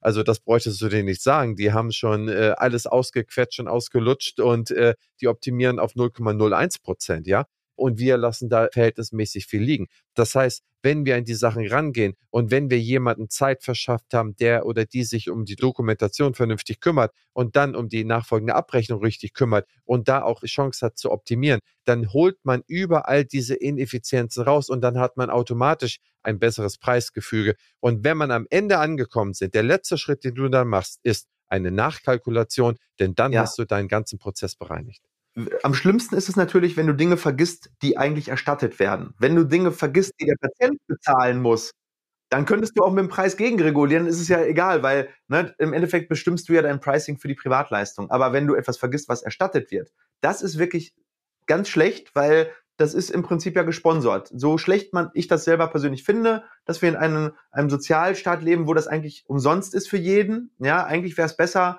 wenn das Geld, wenn die Leute es selber einsetzen könnten, aber das Problem ist, dass viele es dann eben falsch einsetzen und es dann anstatt für Gesundheit für Zigaretten oder Alkohol ausgeben oder was auch immer. Deswegen gibt's ja die ähm, Versicherungspflicht. Das entmündigt eigentlich äh, in meinem Empfinden so ein bisschen den, den Menschen, das zu machen, was, was er denkt, was das Beste für, für mit seinem Geld ist. Aber ja, leider, was heißt leider? Es ist wahrscheinlich für die meisten so gut, wie es ist. Absolut. Also das, was ich meinte, ist, das sind Sachen, die vergessen werden. Einfach nur vergessen werden. Bis zu 7% pro Praxis. Wir sind teilweise in Praxen reingegangen, haben einfach nur die nicht geschriebene Rechnung durchsucht, haben 50, 60.000 Euro gefunden, die einfach vergessen wurden, als Rechnung zu schreiben. Ja, und das in einem Zeitraum von ungefähr einem Jahr. Das heißt, das ist nicht selten und man wundert sich, also man braucht so viele äh, Schrauben noch gar nicht anmachen, wenn man das vorher alles im Griff hat. Dann ergibt sich meistens so viel hinten raus ganz automatisch, weil man dann das eine kommt dann zum anderen mit Mitarbeitern, denen man Zeit gibt, die sich darüber Gedanken machen können, kommen wieder neue Ideen, werden wieder neue Dinge zusammengesetzt und dadurch ergibt sich wieder etwas Neues. Das ist dann wie so ein Fundament, wo sich dann eine Schicht auf der anderen vernünftig aufträgt. Ich würde ganz gerne zur These 3 gehen. Die Zeit, die ein Praxisinhaber zur Mitarbeiterführung einer Praxis aufwendet, wird sich um 25 Prozent erhöhen. Und eigentlich haben wir das gerade eben mit der These und mit deinen drei Punkten schon sehr gut bearbeitet, meine ich. Denn genau diese Sachen, die sind meines Erachtens abzuspeichern unter Mitarbeiterführung, denn diese Prozesse sind mit den Mitarbeitern ja in irgendeiner Art und Weise verbunden und man muss sich miteinander unterhalten, man muss sie miteinander optimieren für die Dinge, die man dann miteinander sich beschäftigt, um die Dinge zu besprechen, zu optimieren, sozusagen weiterzuentwickeln. Ich, ich, ich halte sehr viel davon, immer etwas weiterzuentwickeln. Nicht die Schuld zu suchen, sondern weiterzuentwickeln. Damit sollte man sehr viel Zeit aufwenden, um dem Mitarbeiter die Chance zu geben, zu wachsen. Sich selbst die Chance zu geben, mitzuwachsen, selbst aneinander zu wachsen. Jeder Mensch kann jeden Tag etwas lernen. Äh, von dem einen kann man mehr Menschlichkeit lernen, von dem anderen kann man mehr das Wissen lernen, von dem nächsten mehr das. Aber hier ist es meines Erachtens auf einer sehr niedrigen Basis sind die 25 Prozent ausgerechnet, das ist ein Viertel. Wenn ich mich jetzt aktuell, und ich möchte explizit dich nicht als Beispiel herannehmen, wie viel Zeit du für die Mitarbeiterführung aufwendest, sondern wenn die normale Praxis oder der normale Praxisinhaber sich in der Woche aktuell vielleicht eine halbe Stunde oder eine Stunde mit Mitarbeiterführung beschäftigt, dann ist meine These, es wird in Zukunft eher eine Stunde und 20 Minuten sein oder eine Stunde und 15 Minuten. Und das ist immer noch nicht so signifikant viel. Ja, also ich habe mir über diese These sehr viele Gedanken gemacht, wirklich. Ich habe ja gerade noch im Auto gesessen, anderthalb Stunden aus Plettenberg, und da habe ich mir überlegt, ist das wirklich extrem zielführend? Und ich habe gedacht, okay, wenn sich jemand überhaupt bisher gar nicht damit beschäftigt ist, dann muss er sich eigentlich damit um mehrere hundert Prozent mehr beschäftigen. Aber wenn es jemand ist, der sich bisher damit beschäftigt hat, ich glaube, es ist sehr, sehr zielführend für jede Praxis ab zehn Mitarbeitern eine eigene HR-Abteilung aufzubauen. Bei zehn Mitarbeitern natürlich nicht als Vollzeitstelle, sondern als Teil des Praxismanagements.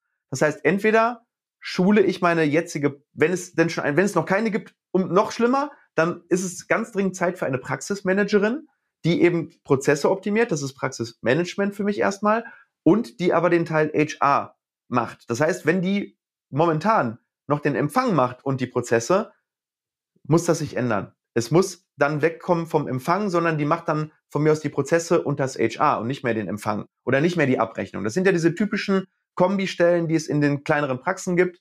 Bei ganz kleinen Praxen ist, gibt es eine am Empfang, Abrechnung, Management und HR äh, macht meistens der Chef irgendwie und das nicht gut. Ab zehn Mitarbeitern splittet sich das ja häufig dann so ein bisschen auf.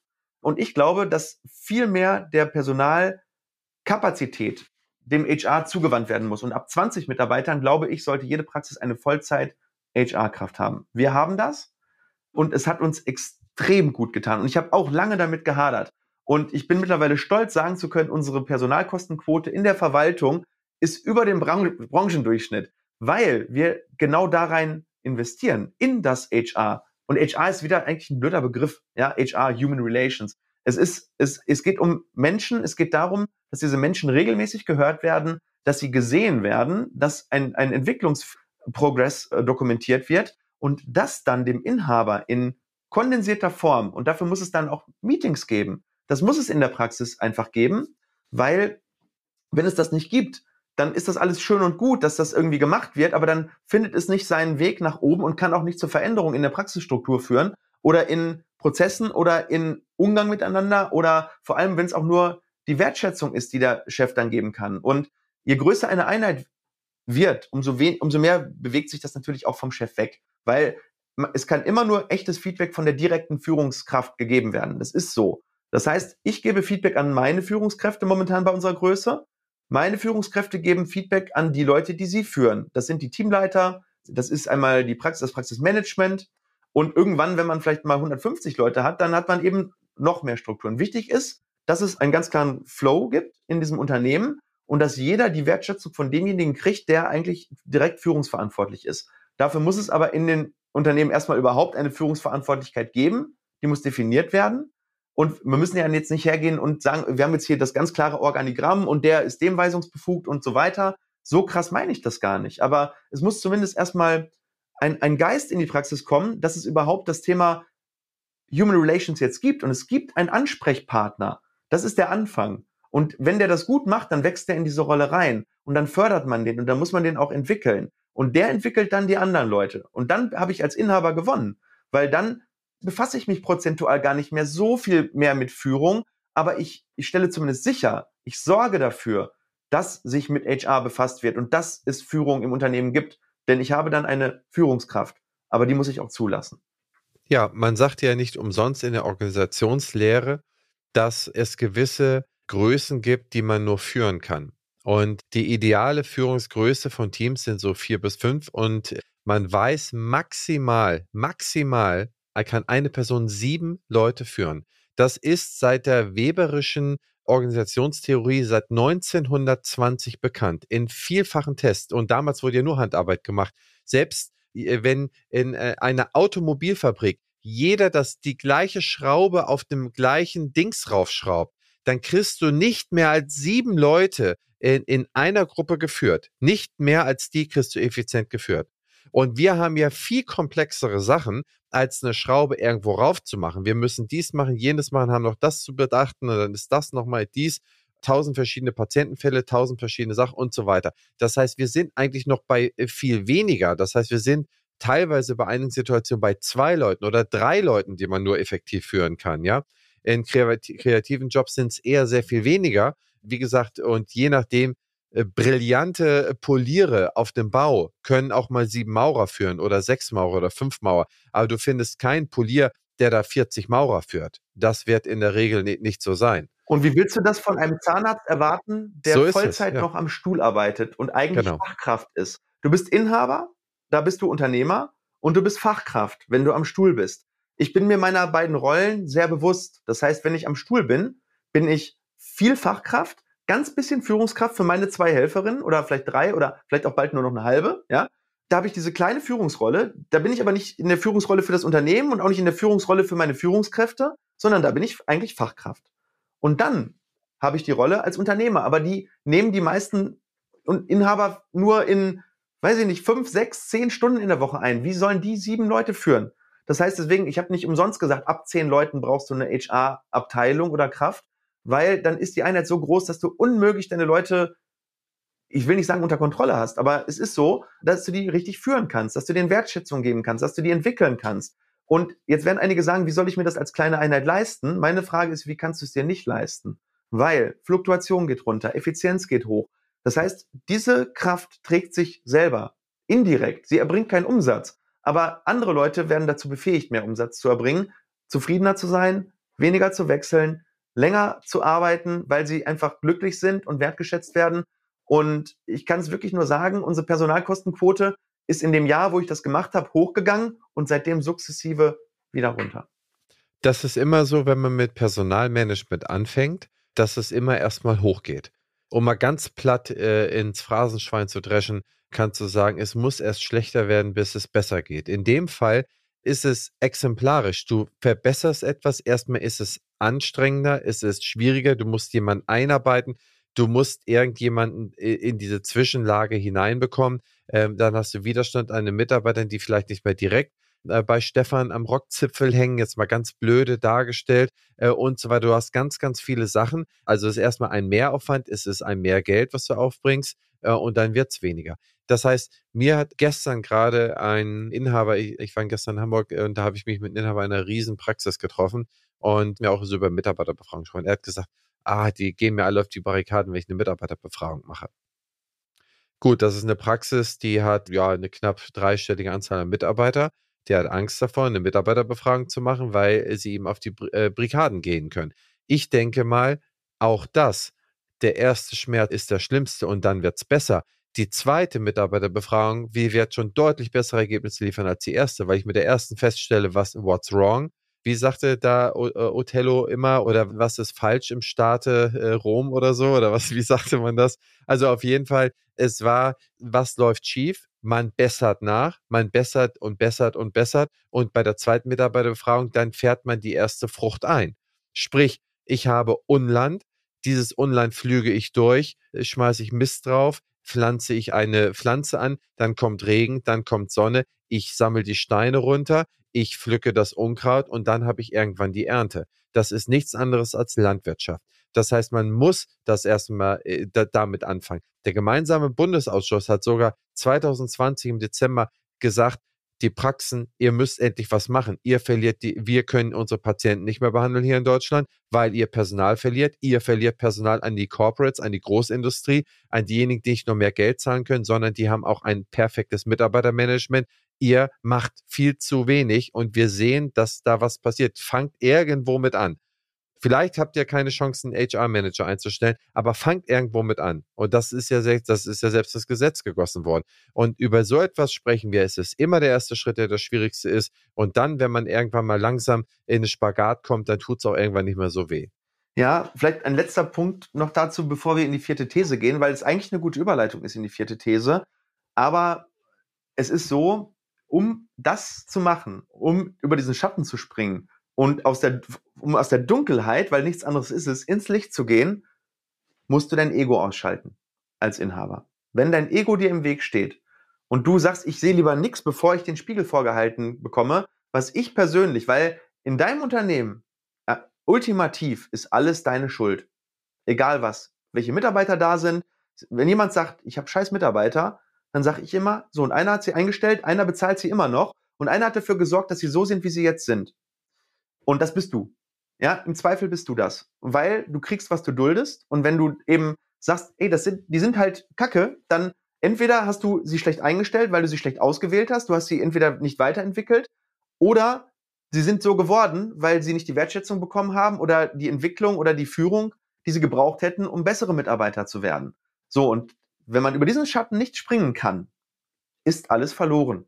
Dann gibt es keine Entwicklung in der Praxis, dann wird es niemals diesen, diese Epiphany geben, dieses, äh, diesen Erwachensmoment. Und dann werden auch Mitarbeiter niemals echte Verantwortung im Unternehmen übernehmen, weil sie wissen, dass das überhaupt nicht gewünscht ist. Weil der Chef der Einzige ist, der was zählen darf und der was gelten darf.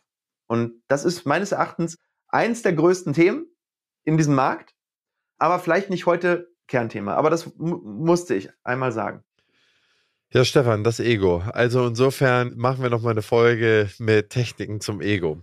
These 4. Mehr als 90 Prozent der Praxiswebseiten werden auf Personalgewinnung und nicht mehr auf Patientengewinnung optimiert werden.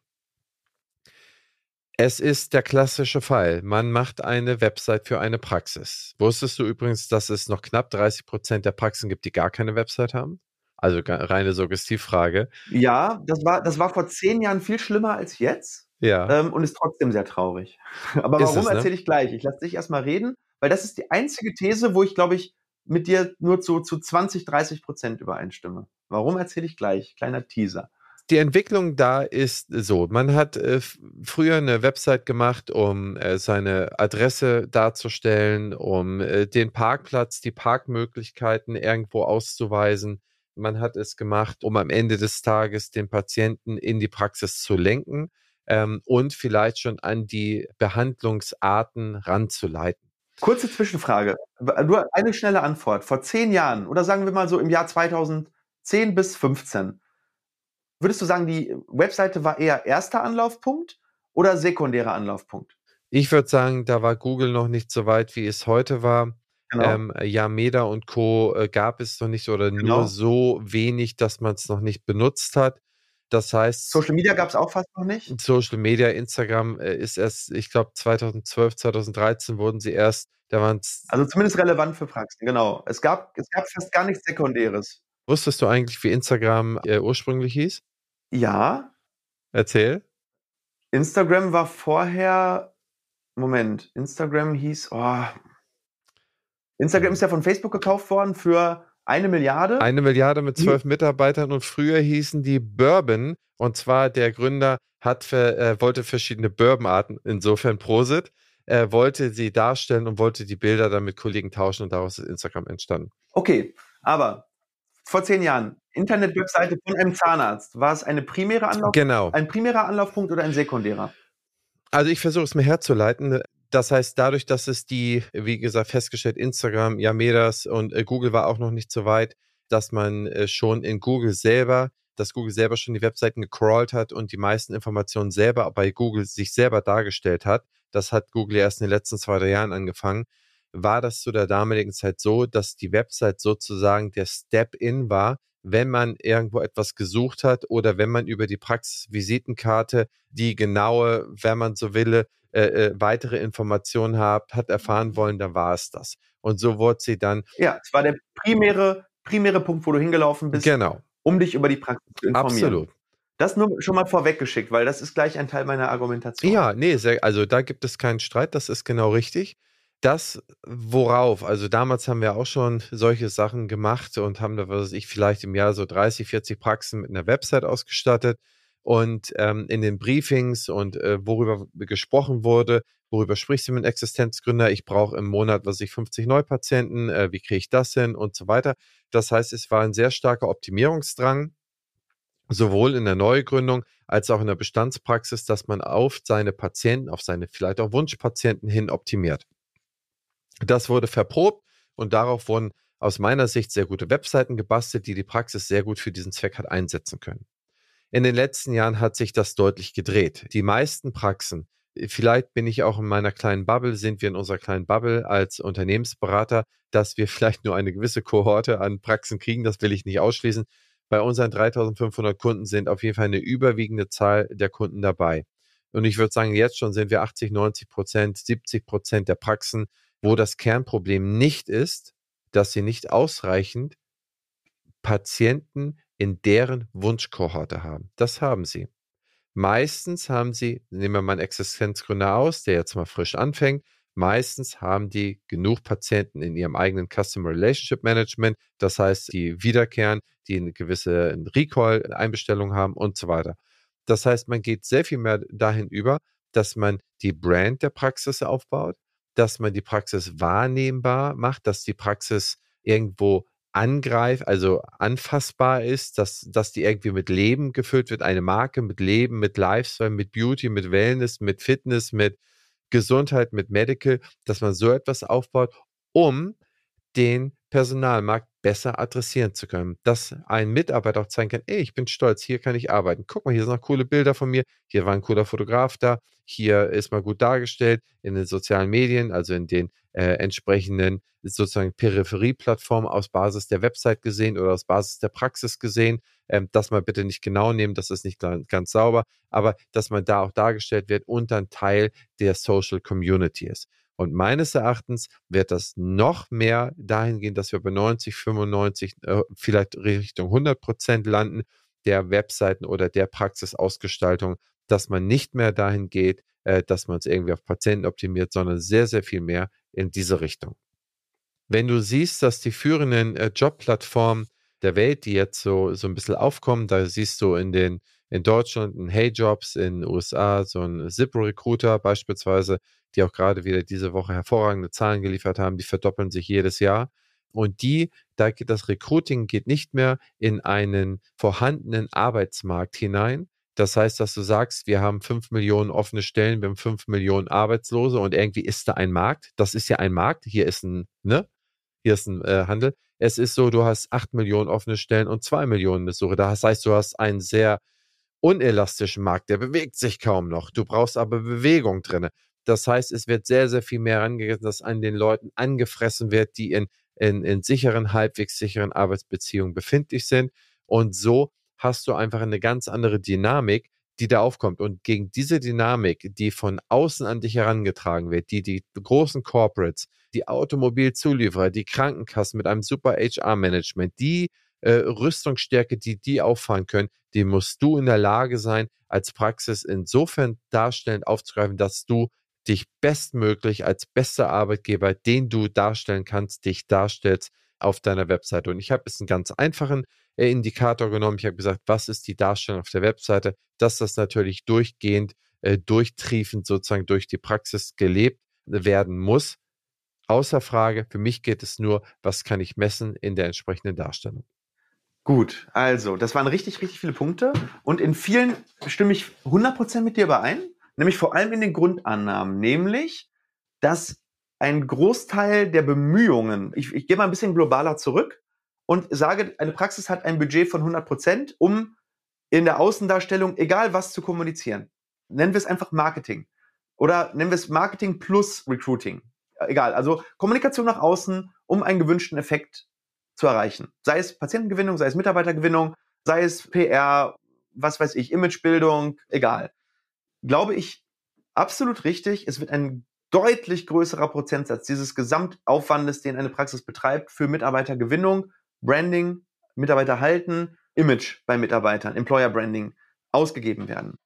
Worin ich nicht ganz übereinstimme, ist, dass die Webseiten extrem darauf optimiert werden, denn der gesamte Kampf verlagert sich eher weg von den Webseiten. Die Webseite, und deswegen meine Anfangsfrage gerade, ist gar nicht mehr so sehr primärer Anlaufpunkt. Das heißt, die First Touchpoints verlagern sich weg von der Webseite hin in die sozialen Medien und auf sekundäre Plattformen. Das bedeutet, wenn ich da schon überhaupt nicht richtig präsent bin und ein geiles Marketing mache, sowohl auf der Performance-Schiene, also den direkten Markt tackeln, wobei es gar nicht mehr so gar nicht um die offenen suchenden Leute geht, sondern es geht ja vielmehr darum, äh, nach einer Guerilla-Taktik eigentlich mehr oder weniger wie so eine Art Mini-Headhunter durch eigentlich geiles Content-Marketing und durch ein, durch ein Performance-Marketing im Sinne von Social Recruiting die Leute, die auf dem passiven Bewerbermarkt da sind, die vielleicht latent unzufrieden sind, die vielleicht gerade mit dem falschen Fuß aufgestanden sind und die musst du in einer Minute mit dem richtigen Content Piece kriegen, mit der richtigen Message, emotional,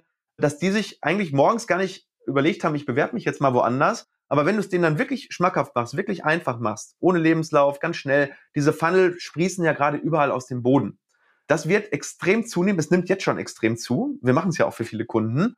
Aber auch das wird irgendwann zu einer Commodity werden. Das heißt, es wird jeder machen. Es wird sein wie der gelbe Seiteneintrag. Wenn du es nicht machst, bist du eh schon hinten. Ja? Das heißt, das Endgame im Schach, sagt man ja das Endspiel, wird im echten Employer Branding, durch echten Content, durch echte, authentische Unternehmenskultur leben, gewonnen werden. Und das nach außen zu transportieren, authentisch nach außen zu transportieren. Das ist das wirkliche Endgame. Und es wird mittlerweile immer einfacher, weil die Content-Erstellung ja auch einfacher geworden ist. Früher gab es nicht die Möglichkeit, mit einem tollen Smartphone einfach mal ein cooles Video von den Mitarbeitern äh, aufzunehmen oder einen Aufruf, hey, wir sind die Mädels hier aus dem OP, habt ihr nicht Bock, mit uns hier die Bude zu rocken? Solche Aufrufe sind viel authentischer als ein Hochglanzvideo, was du produzierst mit viel Aufwand, um es dann auf deine Recruiting-Seite, auf deiner Webseite zu stellen. Das heißt, diese, die Webseiten werden sich segmentieren in meiner Meinung nach. Das heißt, es wird einen Bereich geben für Patienten und es wird einen ganz dedizierten Mitarbeiter Talent Recruiting Bereich geben. Viele große Einheiten machen das schon sehr gut und trotzdem ist der nur der sekundäre Anlaufpunkt, auf den alle anderen Sachen pointen. Das bedeutet, du hast primäre Quellen, Facebook, Instagram, TikTok, YouTube, was auch immer, äh, Google teilweise auch, gibt mittlerweile Google Performance Kampagnen und die verlinken dann entweder auf eine dedizierte Landingpage, auf einen Funnel oder auf die Talent Recruiting Seite der jeweiligen Praxis. Und wenn man das so hört, ist das schon natürlich ziemlich krass für so eine kleine Praxis, all diese Assets aufzubauen, nur um gutes Personal zu finden. Und ja, es wird trotzdem notwendig werden. Das ist meine Meinung dazu. Ich finde, der Punkt, dass man Content kreieren muss, der ist 100% richtig. Je nach Praxisgröße muss man da aber auch die Maß gewähren. Du machst vier TikTok-Videos am Tag. Das wird keiner hinkriegen. Es ist sehr es ist für uns äh, intern, für Opti, sagen wir mal, wenn wir zwei oder drei die Woche, wir jetzt vor ein paar Wochen mit angefangen, wenn wir zwei die Woche machen, sind wir aktuell glücklich. Und wenn eine Praxis das gar nicht macht, muss es dann auch okay sein. Ich glaube, das Wesentliche, der wesentliche Nenner muss sein, dass du Content produzierst. Der andere Punkt, und den finde ich sehr viel kritischer, ist, wenn du deine eigene Website ähm, nicht mehr als dein primäres Medium ansiehst, dann verlässt du dich zwangsläufig als auf die Übertragungskanäle, die sich nicht nur A regelmäßig ändern. Man sagt, ein soziales Netzwerk hat immer eine gewisse Laufzeit an Jahren, bis es nicht mehr da ist. Richtig. Es fing mit äh, StudiVZ an.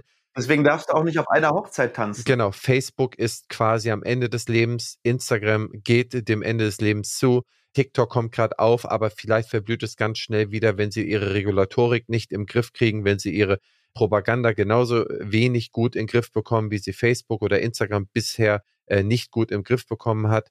Du hast ein wahnsinniges Problem, weil du immer auf andere Kanäle angewiesen bist. Genau bist wie du mit deiner Webseite aber auch, nämlich nach dem Dienstleister Google.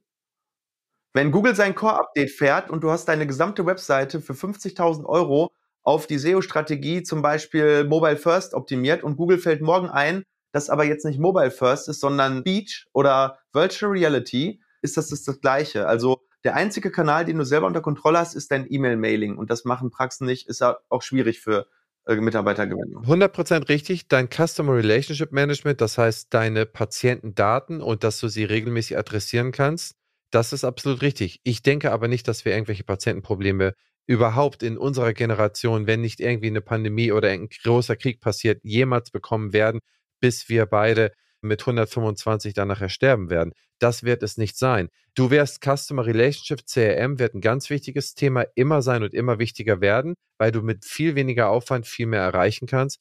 Aber das Primärmedium, was du auf deine Website schreibst, wie du auf deiner Website kommunizierst, wie du sozusagen deine Visitkarte nach außen, die ist unverwüstlich. Das ist wie dein Praxisschild, das wird immer deine Praxis sein. Und die Kanäle, die du in der Peripherie, wo du dein Content noch ausspielst, die du dann immer zeitaktuell, ich meine, wie lange, vielleicht das nächste TikTok kommt aus Indien, heißt Flickflock äh, und das nächste ist das und das und das nächste ist dann virtuell irgendetwas ganz anderes. Das Aber ist doch kein Problem. Du hast den Content ja. das ist nie ein Problem, aber du hast immer eine, du hast immer eine Basis, wo ja. du sozusagen selber der sozusagen Verantwortliche im Sinne des Presserechts ist, wie man in Deutschland sagt. VDSA. Ja, das stimmt. Das, das heißt, stimmt. du bist derjenige, das ist dein Inhalt. Und was ist denn jetzt mit, äh, mit äh, nehmen wir doch mal Facebook an, ne, wo wir jetzt mal dabei sind. Da kann man auch mal ganz kontrovers drüber diskutieren. Facebook druckt Geld. Facebook macht so viel Geld und ist bewertet wie der allerletzte Tabakkonzern der Welt. Keiner will die Aktie haben. Die ist billig, die liegt auf dem Müllhaufen. Keiner will das Unternehmen mehr besitzen, weil man weiß, es ist toxisch. Man weiß, dass die Metriken und die Algorithmen einfach ungesund für die Menschen sind. Es ist vielfach festgestellt. Es ist, äh, wir können nichts, nicht schnell genug machen. Die nutzen ihre Monopolmacht aus. Und man sieht, Überall werden, werden Bands gemacht, überall wird es runtergemacht. Liebe zwar auch keine Cancel Culture, aber wer weiß, wie lange das überhaupt noch existiert, dass du das nutzen kannst. Dann hast du dafür viele, viele, viele, viele 100.000 Euro, 10.000 Euro, hast deine Kanäle aufgebaut und kannst du alle vergessen. Wo fällst du daraufhin zurück? Du fällst dann auf deinen Content, auf deiner Webseite zurück. Das stimmt aber nicht. Dafür müsstest du ja Ads gestaltet haben. Und Ads laufen ja nur so lange, wie sie laufen. Das heißt, Ads zu schalten ist wie einen Lichtschalter anzudrehen das heißt, was dann in zwei Jahren ist, interessiert ja keinen mehr. Auch im Facebook-Feed nicht. Und den Content, den du produzierst, kannst du natürlich auch zusätzlich auf der Webseite ausspielen. Das heißt, der Content wird ja nicht schlecht. Ich meine nicht im Speziellen die Ads, dass man da nicht sein Geld lassen sollte und dass wir auch selber als Unternehmen überlegen müssen in Zukunft, ob wir überhaupt noch da Geld lassen. Wir müssen es aktuell, weil sie ein Monopol sind, finde ich das moralisch gut. Ich finde es nicht gut, finde das jemand aus meinem Team gut. Nein, es findet nicht einer gut. Aber man muss es aktuell so machen, weil sie halt da ein gewisses Monopol haben. Ein Freund von mir hat dann irgendwann in Facebook-Gruppen mit Zehntausenden von Leuten aufgebaut. Ja, die kannst du dann irgendwann kannst du die dann nicht mehr benutzen oder äh, Instagram hast du dann 100.000 Follower. Wie viele Leute? Aber deinen Return on Invest hast du ja dann schon drin. Wenn du das nicht mehr benutzen kannst, ist es dann beispielsweise ausgeschaltet, dann hast du dann zehn Jahre lang deinen Kanal Instagram aufgebaut und dann ist er nicht mehr da. Ja, aber in den zehn Jahren hast du richtig viel Erfolge damit gehabt. Selbst wenn YouTube morgen nicht mehr da wäre und ich die ganze Arbeit reingesteckt hätte, würde ich trotzdem sagen, ich, ich hätte es wieder so gemacht mit dem Wissen am Anfang, dass an dem Punkt YouTube cuttet. Das ist komplett richtig. Ja. Wenn du, wenn du das nicht schaffst, dass du, dass es permanent, während du es tust, schon ein Zubrotgeschäft ist. Ganz am Anfang, ja, okay, du musst, äh, es ist eine exponentielle Kurve, ja. Aber da solltest du natürlich ein bisschen sensibel sein und zu gucken, an welchem, ich würde zum Beispiel jetzt nie wieder hergehen und jetzt noch viel Arbeit in eine Facebook-Seite stecken. Das ist auch ähm, ein bisschen unternehmerisches Kalkül, Risiko, Geschick zu erkennen, welche Plattform ist Uprising, welche ist gerade State of the of Play, wie Instagram, und welche ist gerade Uprising, TikTok, und welche ist gerade Downgoing, Facebook. Das ist wie Tiden. Das ist völlig normal. Das gab es schon immer. Das wird es immer geben. Es gab eine Hochzeit für die gelben Seiten. Es gab eine Hochzeit für Radio. Es gab eine Hochzeit für äh, Fernsehen es gibt jetzt eine Hochzeit für Streaming und es wird irgendwann eine Hochzeit für Virtual Reality geben. Und das ist natürlich das Schöne, dass derjenige, der diese Entwicklung antizipiert, massiv davon profitieren kann. Wer nicht davon profitiert, ist derjenige, der es falsch antizipiert. Genau wie an der Börse. Ich sehe es so, dass wir in einer Übergangsphase dahingehend sind, dass am Ende des Tages nur noch die Creators Economy zählt. Deswegen ist dein Punkt, den einen Punkt, den ich so wichtig finde, in der Diskussion, der von dir genannt wurde, ist, dass du selber dein Content produzieren musst, dass du selber Inhalte bringen musst, dass du dich selber damit beschäftigen musst. Das ist the core value, das ist der Kern der Punkte. Der Übertragungsweg, es ist am Ende des Tages, muss es egal sein, wie es übertragen wird. Auf das, wo du jetzt aktuell ausschließlich als einziger Einfluss hast, ist deine Webseite. Am Ende des Tages wird die Creators Economy so sein, zum Beispiel die ganzen Künstler. Was machen die? Die gehen zu einem Musiklabel. Das Musiklabel, das geht über Spotify oder über iTunes, über irgendetwas. Da geben sie erstmal 30 Prozent an die ab. Die Musiklabels behalten so und so viel. Weißt du, wie viel für einen Künstler am Ende des Tages nachher über ist? Nicht mal 10 Prozent. Deswegen, ich glaube, ich weiß auch schon, worauf du hinaus willst. Ich hoffe zumindest, dass du darauf hinaus willst. Ja, am Ende des Tages, du bist der Creator und alle Kanäle, die du jetzt nutzt, die wir jetzt nutzen, das ist für uns das Training auf bessere, auf besseren Content, das Training auf Building einer Audience. Und am Ende des Tages werden wir selber unsere Kanäle haben, die nicht mehr irgendwie wegzubringen sind. Und dann sind das Peripheriegeräte, wo man vielleicht darauf noch hinlinkt, auf das Hauptmedium. Da denke ich, wird die Reise hingehen. Ja, wie das heißt, das gibt es ja schon. Das ist ja im Entstehen. Das ist Web 3.0 oder das Metaverse, wie es genannt wird. Dazu gehören für Artists das Thema NFTs, also Non-Fungible Tokens. Das heißt, jeder Artist kann ein Kunstwerk erstellen und es selber digital ownen und auch selber verkaufen und auf Free Trading Plattformen eben ohne Label, ohne ein Zwischending verkaufen. Das gleiche gibt es im Smart Contract Markt über Ethereum. Das heißt, du brauchst keinen Mittelsmann mehr, um Verträge abzuschließen. Das gleiche gibt es bei Geld für Bitcoin. Und das gleiche wird es im Social Media genau geben, wie du es gerade gesagt hast, wo jeder Herr seiner Daten ist und wo es ein dezentrales Netzwerk ist, in dem du dich selber connectest. Das heißt, es gibt dann keine zentrale Entität mehr, die das Ganze verwaltet, die die Revenues kriegt, sondern die Revenues werden vielleicht untereinander aufgeteilt, vielleicht gibt es eine Fee, um das Netzwerk am Laufen zu halten, so wie es das im Moment, momentan im Blockchain-Protokoll von Bitcoin gibt. Und das ist das Web 3.0. Da sind wir aber noch zehn Jahre von entfernt, bis das at Scale vorhanden sein wird. Wir sind auf jeden Fall in einer sozusagen Zwischenschublade, wir sind in einer Zwischenzeit. Genau. Wir müssen trainieren, dass genau. wir sozusagen Content bilden und am Ende des Tages, wo es dich aktuell... Aber das ändert sich nicht. Das ist nämlich die, keine Variable. Content wird immer wichtig sein. Ja. Es war es schon immer, nur es war nicht so einfach, den zu kreieren. Weil früher konntest du nicht einfach ein Handy irgendwo draufhalten. Du musstest ein Filmteam bestellen oder äh, musstest irgendwie eine Anzeige in einer Zeitung schalten. Das war Content vor 40 Jahren. Content heute ist viel einfacher und deswegen ist es aber auch die Pflicht, mehr davon zu produzieren, weil es einfacher ist. Weil am Ende werden die gewinnen, die in kürzerer Zeit mehr und besseren Content produzieren, weil sie eine bessere Message nach außen liefern. Genau. Und meine These war ja, dass die Website, der Kern, der sich in den letzten 30 Jahren nicht geändert hat, der die Basis von allem war, war immer die Website. Und alle Kanäle, die darauf aufgesetzt wurden, die haben sich immer wieder geändert. Und am Ende des Tages, bis wir im Web 3.0 ankommen, da sozusagen eine direkte Beziehung haben über gewisse Protokolle, da bin ich voll bei dir. Es wird noch viele Jahre dauern und wie es ist, wie nachher auch die Entitäten sind, ob man das über Virtual Reality, über Augmented Reality, über irgendwie Hologramme dann irgendwo sieht, das weiß keiner so genau. Ne? Am Ende des Tages, was ich nur äh, sagen möchte, ist, nutzt die Kanäle, die irgendwo da sind, trainiert, seid nicht festgesessen auf einen Kurs oder auf einen Kanal, die werden sich eh alle naslang ändern und am Ende des Tages baut euren sauberen Blog auf auf, ihr, auf eurer Webseite, pflegt diesen Blog, pflegt da eure äh, Videos ein. Wenn ihr Inhalte, gute Inhalte produzieren könnt, dann macht euch Gedanken dazu, wie ihr diese Inhalte kreativ produzieren könnt, sodass die auch nicht nur euch äh, gehören, sondern dass die auch auf die richtigen Ziele für euch einzahlen. Und ich glaube, wo du auch recht, komplett recht mit hast, ist, ähm, die Kameras sind deutlich besser geworden über die Zeit. Die Aufnahmegeräte sind besser geworden. Wir können hier in einem normalen Raum sitzen, können 1000 Greenscreen hintermachen. Wir können Applaus reinblenden. Wir können dies reinblenden. Wir können halb gute durch mich als Technik-Nerd schlechten äh, PowerPoint-Video reinbringen und so weiter. Aber es geht alles, ja. Und mit ein bisschen Training wird es immer besser, ja. Und das ist dann am Ende des Tages, glaube ich, die Kernkompetenz, äh, die man irgendwo besitzen muss. Als ich mit meinem Podcast angefangen bin, ich habe ange ich die alle selber geschnitten.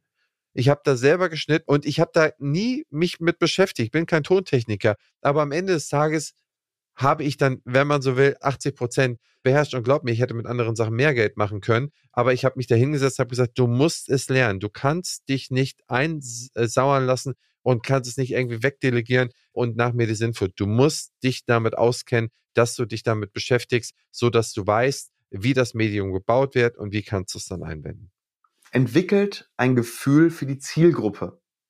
Kennt erstmal eure Zielgruppe. Ohne die Zielgruppe zu kennen, könnt ihr keinen guten Content machen. Ohne dass ihr wisst, wie die Bedürfnisse sind eurer Zielgruppe. Und die Zielgruppe ist in dem einen Fall sind Patienten und sind im anderen Fall aber Mitarbeiter. Das heißt, es sind zwei völlig verschiedene Zielgruppen. Und deswegen kann auch eine Webseite niemals beides bedienen, wenn sie nicht Unterkategorien hat, weil die Bedürfnisse völlig andere sind. Ne? Das heißt, es ist ganz, ganz wichtig, einmal das Mindset zu haben, überhaupt Content zu kreieren, einmal zu, zu wissen, wo ist meine Zielgruppe unterwegs momentan und vielleicht auch in der nächsten Zeit so ein bisschen antizipieren und dann einfach ein Gefühl dafür zu kriegen, wie kommuniziere ich, dass es einen Mehrwert bietet für die Zielgruppe und nicht für mich, weil ich sehe so viele, die Content produzieren, der eigentlich nicht für die anderen produziert ist, sondern eigentlich für einen selber, weil man das selber gut findet, was man da gerade redet. Und das ist völlig egal. Ich erzähle manchmal Sachen, die finde ich selber total kacke. Nicht, dass ich da Scheiße erzähle, nein, aber eigentlich würde ich über dieses Thema nicht reden wollen, weil es mich gar nicht so interessiert. Aber es ist wichtig, das trotzdem zu tun, weil ich weiß, dass es viele Leute interessiert und dass ich einen Mehrwert kreieren kann für diese Leute. Und das ist so ein kleiner Mindset-Shift, den man da machen muss.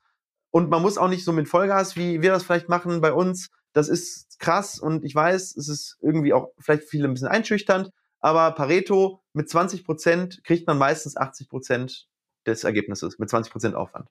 Die fünfte und letzte These für heute ist eine kurze und knackige.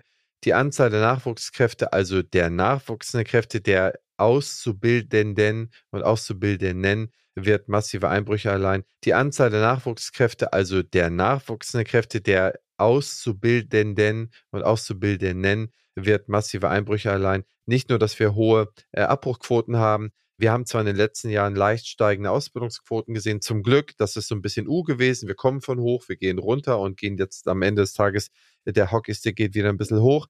Nichtsdestotrotz ist die Abbruchquote ist, ist relativ hochgegangen, ist teilweise bis zu 30 Prozent. Es werden da einige Kammerbereiche weisen es aus, andere weisen es nicht aus.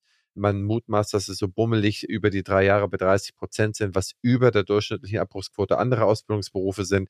Das heißt, wenn man sagt, wir haben aktuell 33.000 Auszubildende, in jedem Jahrgang ungefähr 11.000 und 30 Prozent davon kommen nicht durch, das heißt, gehen nicht zur Ziellinie, dann sind wir schon mal 20.000 an der Ziellinie. Über drei Jahre geteilt durch drei sind wir irgendwie bei 7.000 im Jahr, die neu in den Markt reingehen. Das reicht bei weitem nicht aus, um diese Bevölkerungspyramide, wie wir eingangs festgestellt haben, von den Leuten, von den 10.000 bis 12.000 Leuten, die aus dem Markt rauskommen, irgendwie aufzufangen. Das heißt, auch hier natürlich die makroökonomischen Probleme. Wir können auf alle Politiker und auf alles andere und auf die Weltwirtschaft rumhacken, äh, warum das so ist. Aber auf der Mikroebene für uns in unserer Zahnarztpraxis als Ausbilder, also sozusagen als Lenker und Leiter der Ausbildung, sind wir dafür verantwortlich, äh, Leute zu begeistern für diesen tollen Beruf, zu begeistern, dass es der Beruf ist, wo ich Handwerkliches lerne, wo ich Rechtliches lerne, zum Beispiel Abrechnung, und wo ich sogar noch äh, medizinische Dinge lerne. Das heißt, was ist das für ein genialer Beruf? Und wenn ich das jemand klar machen kann und den schon in der Ausbildung fördere und den mit Lust auf den Beruf bekomme, das ist tatsächlich mein Job, den ich auf meiner Mikroebene habe. Und da kann ich nicht nach links und rechts schauen. Diesen Job muss ich selber erfüllen. Das heißt, das sind die Dinge, die wir machen müssen, um da halbwegs gegen diese Einbrüche gegen an arbeiten zu können. Also im Endeffekt haben wir ja genau diese Themen heute schon besprochen. Die drei Hebel, die du hast. Das erste, mach als Inhaber den Beruf wieder attraktiv. Einmal, indem du damit wirbst, also dass du sagst, ich bilde überhaupt aus, dann die Ausbildung bei uns ist toll, indem du eine gute Unternehmenskultur etablierst, ein gutes Employer Branding, sodass die Leute sagen, hey, in diesem Team will ich arbeiten. Damit vergrößerst du eigentlich den Markt, damit bringst du im Zweifel jemanden, der sich vielleicht für die Friseurlehre oder für die Banklehre entschieden hätte, vielleicht doch dazu zu sagen, komm, ich gehe in die, in die Zahnmedizin. Das wäre Markt vergrößern. Dann Abbruchquote äh, verringern ist das Thema Führung und Unternehmenskultur natürlich auch wieder. Und wieder dieses Thema fördern, fordern und so weiter. Und das dritte, Gehälter. Ich glaube und ich kenne eine Praxis, die zahlt ihren Azubis fast das Doppelte von dem, was eigentlich normalerweise das Minimum ist. Und ich glaube, dass es fast noch die billigste Recruiting-Maßnahme ist, zu sagen, warum zahle ich meine Auszubildende nicht vom, vielleicht im ersten Jahr erstmal das, das Minimum, um zu gucken. Aber wenn die performt, zu sagen, hey, du kriegst im zweiten Jahr schon 1,2 und im dritten Jahr kriegst du schon 1,6, weil eigentlich bist du schon eine volle ZFA wert, anstatt diese 900 Euro. Und das spricht sich rum. Also da kannst du drauf Gift nehmen, dass sich das rumspricht. Ja? Und dann hast du eben plötzlich einen Pool an Leuten, aus dem du auswählen kannst. Und dann kannst du plötzlich auch das Leistungsprinzip einfordern, weil dann hättest du vielleicht wieder mehr Bewerber, als du Stellen hast. Weil wenn du nur eine halbe Stelle Bewerbung hast für jede Stelle, dann musst du jede nehmen, die kommt. Und wenn du jede nehmen musst, die kommt, ist nicht jede dafür geeignet, vielleicht die Leistung zu bringen, die du gerne hättest. Das heißt, sorg einfach dafür, einen positiven Cycle aufzubauen. Wenn wir das alle machen, dann haben wir plötzlich dieses Makroproblem nicht mehr, weil dann kommen wieder mehr Leute und sagen, ich werde nicht Kfz-Mechaniker, ich werde nicht Friseur, ich werde nicht, was weiß ich, sondern ich entscheide mich für einen der schönsten Berufe der Welt, in dem ich Menschen helfen kann, in dem ich Wertschätzung kriege jeden Tag von Patienten, wenn ich meinen Job gut mache. Und ich glaube, dass das an jeder Basis passieren könnte und wir das Problem relativ schnell lösen könnten. Es ist kein Problem, was unlösbar ist, sondern es ist ein Problem, was erst so dringend werden muss, dass die Leute sich im Kopf bewegen. Auf deine letzten Worte, lieber Stefan, wir haben anderthalb Stunden rum. Ich glaube, mit unserem Livestream hat es nicht so richtig gut geklappt, aber wir machen gleich nochmal einen Test. Beim nächsten Mal klappt es auf jeden Fall. Wir werden es auch nochmal ausstrahlen, äh, würde ich sagen, diese Episode. Wir haben anderthalb Stunden, glaube ich, äh, hart und heiß äh, diskutiert und Thesen gedroschen, äh, teilweise auch ein paar Phrasen. Stefan, das hat Spaß gemacht mit dir. Fand ich auch. Christian, das war sehr, sehr intensiv. Vor allem am Ende wurde es ja auch ein bisschen kontrovers. Das fand ich sogar richtig gut. Das muss sein. Das muss sein, Stefan. Muss einfach sein, ja. Und ich glaube, dass hoffentlich einige Leute vielleicht was mitgenommen haben, vielleicht um Dinge zu ändern, Dinge anzustoßen. Und wenn es nicht so war, dann hoffen wir, dass wir wenigstens entertained haben. Und ja, ich würde sagen, wir machen die nächste Folge wieder am ersten Mittwoch des nächsten Monats. Und das ist der wievielte? Ähm, ich glaube, nächsten ersten Mittwoch, ich glaube, das Datum legen wir nochmal fest. Da müssen wir mal gucken, ob es vielleicht der zweite oder dritte ist. Ich glaube, da gibt es so ein bisschen Termin-Trouble wegen Ostern Oha. und so weiter. Okay. Und da müssen wir mal gucken, dass wir da einen guten Termin haben. Wir legen den rechtzeitig fest. Wir sorgen dafür, dass das äh, live für alle erhältlich ist. Bitte schaltet euch ein, fragt äh, Fragen, diskutiert bitte mit. Auch gerne unter dem Video im Real Life. Wir gucken die, wir scannen die Videos, wir beantworten im Nachhinein auch alles, was ihr wissen wollt und äh, macht euch einen Reminder. Äh, am besten hier auf Riverside, da seid ihr ganz sicher, dass selbst wenn der Stream nicht klappt, dann geht er immer auf Riverside. Aber wir werden es beim nächsten Mal hundertprozentig auch hinbekommen auf YouTube, LinkedIn und Twitch. Genau, wir werden auf jeden Fall vorher, vor der Veranstaltung noch rechtzeitig alle einzelnen Links geprüft nochmal posten, äh, sodass ja. ihr unmittelbar eigentlich nur vorher bei LinkedIn oder Insta reinschauen könnt und dann klick, dann seid ihr drinne. Und Twitch haben wir gar nicht zum Laufen bekommen, aber eigentlich ist Twitch das einfachste, haben wir uns sagen lassen. We work on it. Das heißt, beim nächsten Mal werden wir es drauf haben.